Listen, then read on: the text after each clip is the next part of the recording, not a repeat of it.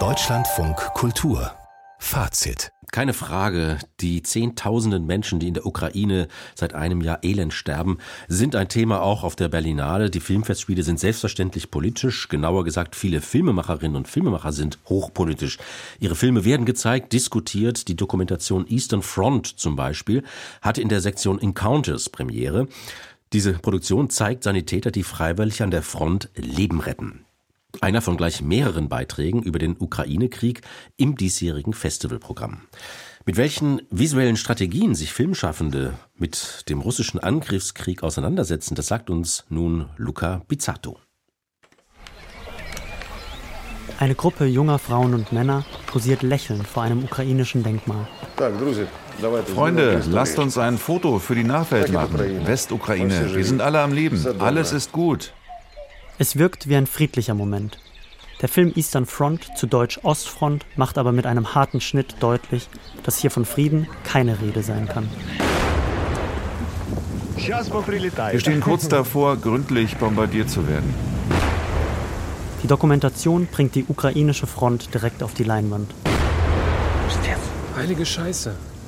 Auf den Tag genau ein Jahr nach Ausbruch des russischen Angriffskriegs feiert der Film der ukrainischen Filmemacher Jewjen Titarenko und Vitali Mansky seine Weltpremiere auf der Berlinale.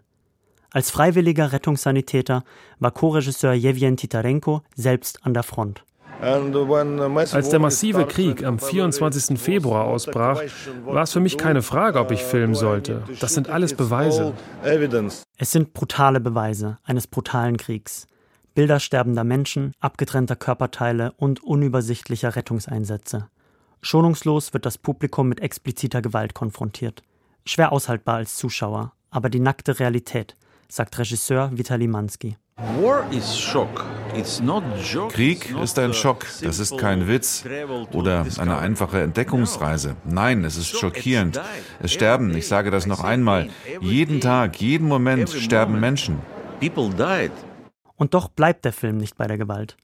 Szenen des Kriegschaos wechseln zu familiären, fast idyllischen Momenten und zeigen damit eine nahbare, menschliche Kontur hinter all der Zerstörung. Uh,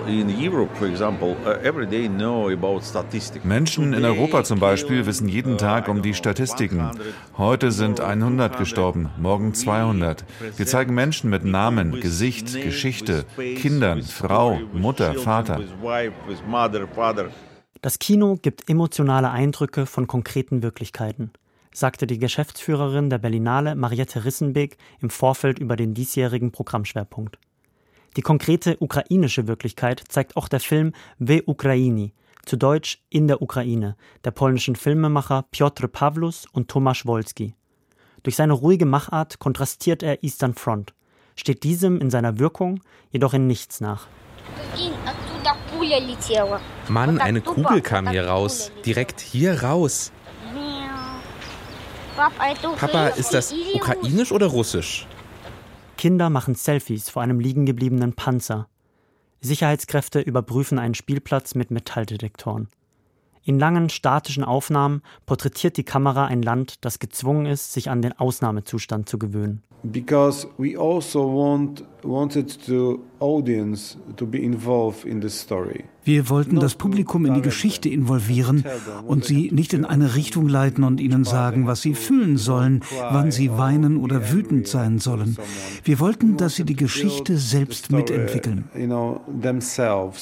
Direkte Gewalt bleibt im Film aus.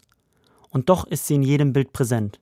Die Ruinen der Häuser erzählen von zerstörten Existenzen die in Tarnkleidung spielenden Kinder von verlorener Jugend. Ein kommentarloses Zeugnis von den Auswirkungen des Krieges, das gerade durch seine Stille umso lauter nachhallt. Laut ist auch ein dritter Film. Superpower von Jean Penn und Aaron Kaufman.